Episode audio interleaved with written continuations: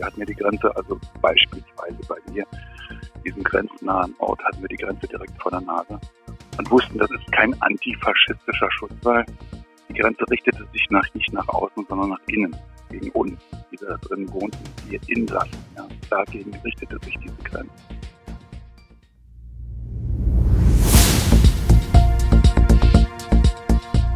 Zeit für Politik, der Podcast der Bayerischen Landeszentrale für politische Bildungsarbeit.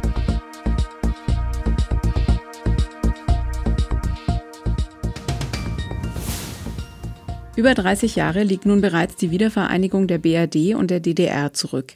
Und mittlerweile gibt es junge Generationen, die gar kein geteiltes Deutschland mehr kennen und für die die DDR Teil einer Geschichte ist, an die sie selbst keine Erinnerungen haben. Umso wichtiger ist es, dass Geschichten von Menschen, die in beiden Welten gelebt haben, weitererzählt werden. Unser heutiger Gast hat in beiden Welten gelebt. Er ist 1951 geboren und 1957 mit seinen Eltern in die DDR gezogen. In den frühen 80ern wurde ihm Arbeitsverbot erteilt und er musste sich mit Hilfsarbeiten durchschlagen. Sein Ausreiseantrag, den er 1982 stellte, wurde 1984 bewilligt. Er zog nach Hamburg und arbeitete bis 1994 als Redakteur und Publizist bei der Zeit. Heute lebt er wieder in Ostdeutschland und hat über seine Geschichte Bücher geschrieben. Herzlich willkommen, Martin Ahrens. Danke. Herr Ahrens, was haben Sie denn Schlimmes getan, dass Sie in der DDR Arbeitsverbot bekamen? Ich habe diese deutsche demokratische, wie sie ja hieß, Republik beim Wort genommen und habe zum Beispiel als sie Rudolf Barrow eingesperrt hatten, weil er ein Buch geschrieben hatte, das die DDR wirklich hätte weiterbringen können und das reformistische Ideen barg und verbreiten wollte. Er nur im Westen veröffentlichen konnte, obwohl er es gerne im Osten veröffentlicht hätte. Nachdem sie Rudolf Barrow eingesperrt hatten, habe ich mich mit meinen ehemaligen Kommilitonen von der Humboldt-Universität verständigen wollen auf eine Demonstration unter den Linden, was natürlich strengstens verboten war. Alle Demos, die in der DDR stattfanden, waren staatlich organisiert. Etwas anderes gab es nicht. Also es war eine sehr eingeschränkte und sehr überwachte und vor allem sehr argwöhnisch überwachte Öffentlichkeit. Jedes Gespräch, auch bis ins Private hinein, wurde argwöhnisch daraufhin beäugt, ob es vielleicht politisch aufmüpfigen Charakter hatte. Und dieser Versuch, zum Beispiel meine Kommilitonen mit ins Boot zu wollen für eine Demo, holt Baro raus oder lasst Baro frei in dem Sinne. Das äh, hat dazu geführt, dass ich dann auch sogar an meinem Arbeitsplatz in einer komischen Oper plötzlich nach unten bestellt wurde. In ein Hinterzimmer, wo ich dann dem Stasi-Beauftragten der Oper vorgestellt wurde. Und er sagte, wissen Sie was, wenn Sie hier nicht alle Karten auf den Tisch legen, sagen, wer dahinter steckt, mit wem Sie schon gesprochen haben über Ihr staatsfeindliches Vorhaben, dann fahren wir zusammen irgendwo hin. Sie wissen nicht wohin. Ihre Angehörigen werden nichts erfahren, dann verschwinden sie sozusagen auf unabsehbare Zeit und das möchte ich Ihnen ersparen. Also sagen Sie, was Sie wissen. So. Das ging so von jetzt auf gleich ganz schnell mal so en passant nebenbei vom Arbeitsplatz weg aus dem Büro hinaus, war man plötzlich in so eine finstere Unterwelt, die immer vorhanden war, immer gegenwärtig aber kaum sichtbar, ja, wenn man sich nicht gerade zu weit aus dem Fenster gelehnt hatte, so wie ich, war ich in diese finstere Halbwelt der Staatssicherheit versetzt und habe doch einen ziemlichen Schreck gekriegt. Ich hatte das Barobuch mir von meiner Großmutter mitbringen lassen, die hat über den Bahnhof Friedrichstraße aus dem Westen gebracht, hat es gelesen, hat es einem Kommilitonen weitergereicht, um mit ihm mal drüber zu sprechen. Und der hat es als strammer Genosse gleich seine Parteileitung übergeben daraufhin wurde ich dann gleich verhört. Und wenn ich dann nicht sofort gesagt hätte, wer das Buch jetzt hat, das wollten sie nämlich wissen von mir, das war natürlich ein Verrat. Ja, ein Verrat an dem Kommiliton, dem ich es geliehen hatte, der mich andererseits verraten hatte, was ich damals nicht wissen konnte. Also wenn ich diesen Verrat damals nicht begangen hätte, dann hätte mir irgendwas anderes gedroht, wahrscheinlich Hohenschönhausen oder so. Und darauf hatte ich wirklich keine Lust, um es vorsichtig auszudrücken. Davor hatte ich Angst. Also damit ging das los mit äh, versuchten Gesprächen. Der Versuch, ins Gespräch zu kommen über die DDR, um da was zu verbessern, was äh, zu verändern, um dieses Land, diesen Staat zu unserem zu machen.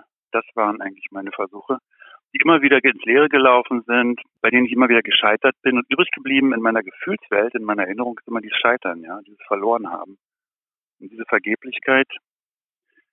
Und am Ende führte das dann dazu, dass ich nirgendwo meinen Job bekam, denn die Betriebe waren in Staatshand und die Kaderleiter in den Betrieben konnten natürlich angewiesen werden, den und jenen nicht mehr einzustellen. Und dann hatte man schlechte Karten in der DDR.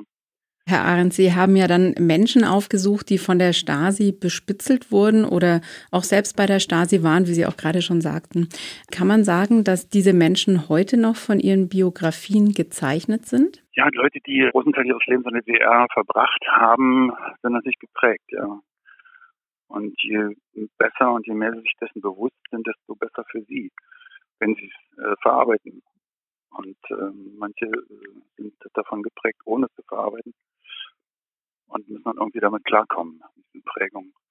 Mit diesen, also ich habe ja versucht, äh, an meinem Beispiel zu beschreiben, mit diesen negativen Erfahrungen, mit den Versuchen, diese demokratische Republik beim Wort zu nehmen und also ein öffentliches Gespräch äh, in den vielen, vielen Diskussionsveranstaltungen, die es ja staatlicherseits gab, die ja vom Staat organisiert waren, in diesen vielen Diskussionsveranstaltungen mal ein offenes Wort zu sprechen und nicht zu duckmäusern und nicht zu Kreuze zu kriechen. Und diese negativen Erfahrungen stecken einem natürlich in den Knochen als, ja, halt lieber den Mund, ja, äh, bringt ja doch nichts und so. Diese, so eine, so eine Resignation, so eine resignative Stimmung, die einem dann in den Knochen steckt, wenn man da lange genug gelebt hat und die muss man erstmal wieder loswerden, ja. Als wir mit Ihnen für unsere Videoreihe gedreht haben, haben Sie ein russisches Lied angestimmt, das Sie in der Schule gelernt hatten. Was war das für ein Lied und warum glauben Sie, können Sie dieses noch auswendig? Das ist oft so. Also das wird äh, anderen Schülern auch so gehen, dass sie die Lieder, die sie in der Schule gelernt haben, bis heute können, ob sie die mögen oder nicht. Ja, das ging ja meinen Eltern, die in der Nazizeit aufgewachsen sind, ähnlich. Ja, das waren dann Lieder, die sie zwar konnten und die sie ihr ganzes Leben lang begleitet haben, aber die sie natürlich nicht mehr gesungen haben. So wie ich dieses Lied auch nicht meinen Kindern und Enkeln vorsinge, sondern mal ausnahmsweise dann äh, für, so ein, für so eine Aufnahme aus der Mottenkiste hole. Aber es ist alles da. Es ist alles präsent. Ja, Das, was man in diesen Kindheitsjahren lernt, das bleibt meist das Leben lang präsent. Das ist ein Lied über ein sowjetisches Pionierlager also dieser Doppelsinn von Lager, sowjetisches Lager, hat natürlich eine eigene Ironie. Es gab Pionierlager auch in der DDR, Ferienlager und, und äh, Pionierlager, wo also auch ein äh, relativ striktes politisches Regime herrschte. Ich selbst war in so einem Lager auch in der DDR, in so einem Ferienlager, wurde dann zum Lagerratsvorsitzenden gewählt und musste jeden Morgen vor der gehissten Pionierflagge den Gruß erweisen und das Lager als vollständig versammelt vor dem Lagerleiter melden. Also das ging schon relativ militärisch zu und auch in der Sowjetunion ging es das und das hat ja die DDR diesen diesen aus diesen eigentlich permanenten Ausnahmezustand, diese permanente Wachsamkeit im Kalten Krieg, dieses quasi militärische Zivilregime hat die DDR ja von der Sowjetunion gelernt. Und deswegen ist dieses Pionierlied vielleicht typisch. Pioniere в лагере Дружно живут и рано встают, also die Pioniere im Lager leben freundschaftlich miteinander und stehen früh auf. Der Tag beginnt, die Flagge wird gehisst und der Flagge gilt unser Gruß. So ist dieser Anfang von diesem Lied. Bleiben wir noch beim Thema Schule. Wie erfolgreich war aus Ihrer Sicht die Indoktrinierung mit der Staatsideologie in den Schulen generell? Eher weniger, würde ich sagen, weil die Kinder ja alle ein Elternhaus hatten und die Staatsdoktrin war ja so offensichtlich gelogen, dass man schon sehr stramme, schon sehr äh, stramme Genossen zu Eltern haben musste. Und das waren wirklich die wenigsten. Auch bei uns im grenznahen Kleinmachnow waren das die wenigsten. Um, wie soll ich sagen, an diese auch in der Schule verbreiteten Lügen dann zu glauben, um da wirklich dran zu glauben, um, um nicht nur diese Lügen zu wiederholen, weil es eben vom Elternhaus her dazu gehörte. Solche gab es natürlich auch, solche armen Kerle, die dann die Ideologie ihrer Eltern eben auch in der Schule vertreten mussten, weil sie eben die Kinder ihrer Eltern waren. Aber die meisten meiner Altersgenossen wussten genau, was sie in der Schule sagen und nicht sagen durften und was tatsächlich galt und wahr war. Wir hatten ja die Grenze, also beispielsweise bei mir, diesen grenznahen Ort hatten wir die Grenze direkt vor der Nase und wussten, das ist kein antifaschistischer Schutz, weil die Grenze richtete sich nach, nicht nach außen, sondern nach innen, gegen uns, die da drin wohnten, wir Insassen. Ja. Dagegen richtete sich diese Grenze.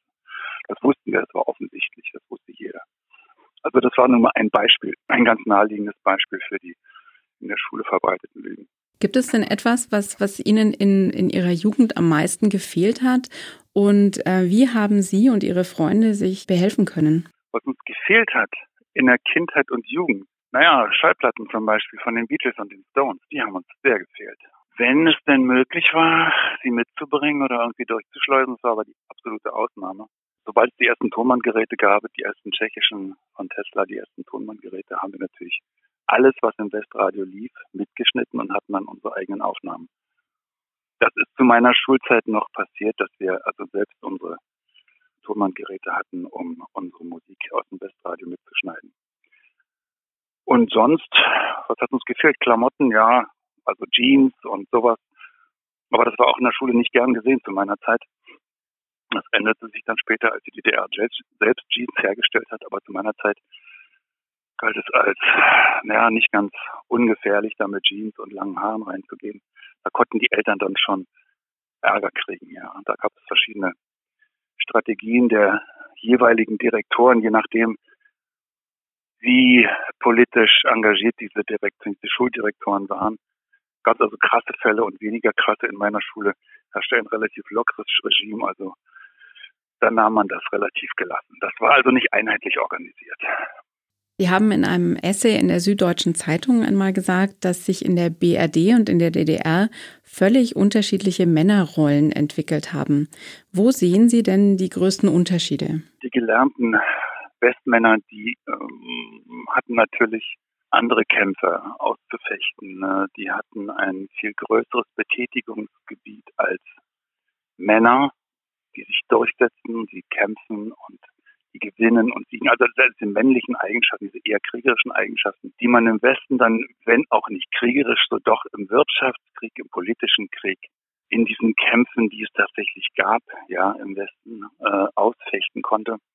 Und diese Kämpfe fielen in der DDR insofern flach, als alle Initiative von der SED, von der Staatspartei ausging und was darunter sozusagen an Initiativen geboren wurde, eher privater Natur war und sich nicht wirklich gesellschaftlich auswirken konnte. Also es gab keine Unternehmer, es gab keine Parteien in dem Sinne, das waren ja Blockparteien und äh, es gab für die Männer also nicht dieses Betätigungsfeld der freien Wildbahn. Wir lebten in einer Art Gehege und wurden da gefüttert und versorgt auf einem, ja, sagen wir mal, relativ einfachen Standard.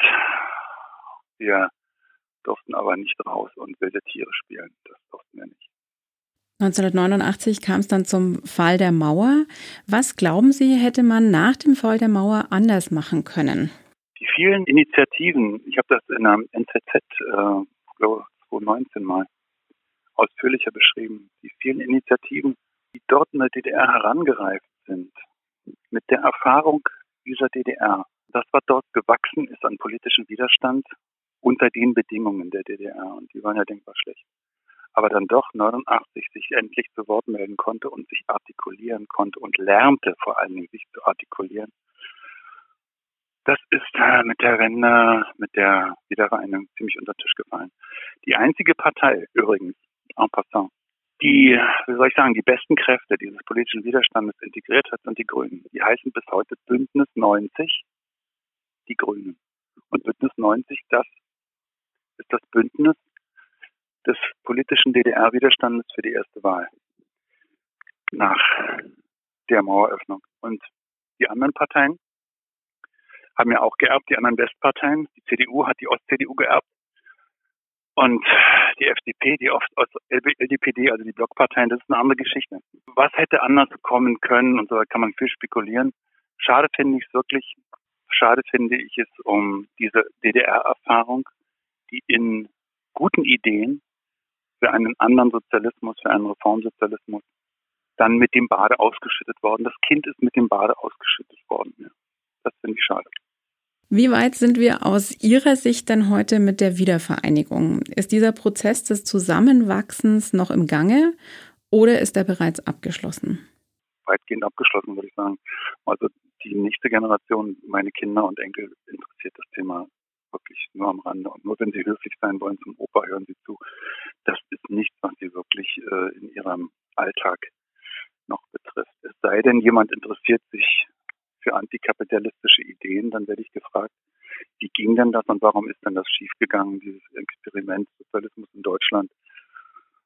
Tja, sage ich, Nationalsozialismus ist ja auch Sozialismus und ähm, da gab es ja schon zwei Experimente und beide sind schiefgegangen und da gibt es vielleicht Parallelen und Gründe und so weiter und so weiter. Aber da können wir dann ins Gespräch kommen. Aber das sind die wenigsten. Ich habe ja acht Kinder und inzwischen zwölf Enkel und da gibt es schon interessante Gespräche, aber selten über die DDR-Vergangenheit. Ich denke, die Wiedervereinigung ist gelungen. Aber das ist jetzt meine persönliche Sicht, denn für mich ist es gut gegangen. Es gibt viele, für die es weniger gut gegangen ist. Das weiß ich auch. Sie sind nach einigen Jahren in Westdeutschland dann wieder in die Heimat zurückgezogen. Werden Sie hier bleiben? Hier heißt in der Heimat. Genau. Das heißt in Ostdeutschland. In diesem Fall ja. Ob ich in Ostdeutschland, also ich will, ich werde Deutschland nie verlassen, weil ich nur Deutsch kann und äh, ich lebe von der Sprache. Das heißt, ich muss ja auch mein Geld damit verdienen, dass ich meine Sprache verkaufe und das wird mir andernorts schwer gelingen. Also in Deutschland werde ich sowieso bleiben. Ich bin 70 und so groß umziehen und das, ich weiß nicht, ich glaube nicht, eher nicht. Und ich bin ja auch kein Krösus, also als Schriftsteller habe ich immer wenig verdient. Aber in Ostdeutschland bleiben, die Frage stellt sich schon. Ich hätte Lust nochmal auf so eine westdeutsche Kleinstadt, wo alles so seit längerem gut funktioniert und da hätte ich schon Lust drauf. Aber ich weiß nicht, ob ich das mache. Keine Ahnung. Sie sagten, Sie haben acht Kinder und zwölf Enkel. Welchen Tipp geben Sie ihnen für die Zukunft mit aus Ihrer Erfahrung? Ja, vor allen Dingen diese Demokratie, diese kostbare, gerade in Deutschland, ja, hart erworbene und immer wieder erkämpfte und erstrittene kostbare Demokratie zu verstehen und zu beleben, mit Leben zu erfüllen. Das heißt nicht alle vier Jahre zur Wahl zu gehen, sondern sich auch täglich um das Allgemeinwohl, um die Dinge, die alle angehen, zu sorgen, zu kümmern, sich zuständig zu fühlen für das Ganze, nicht nur für den privaten Kram. Das bringe ich Ihnen schon bei und das haben Sie auch verstanden, glaube ich. Das nehmen wir auch hier mit. Herzlichen Dank für das Gespräch, Martin Ahrens. Danke, gerne. Falls Sie, liebe Zuhörerinnen und Zuhörer, das Thema gerne im Unterricht einsetzen möchten, finden Sie in den Show Notes den Link zu einer Unterrichtseinheit und weiterführenden Informationen. Wir bedanken uns, dass Sie heute zugehört haben. Wenn Sie mögen, abonnieren Sie unseren monatlichen Newsletter, um über neue Angebote der Bayerischen Landeszentrale auf dem Laufenden zu bleiben. Wir sind bald wieder für Sie da mit einer neuen Folge von Zeit für Politik.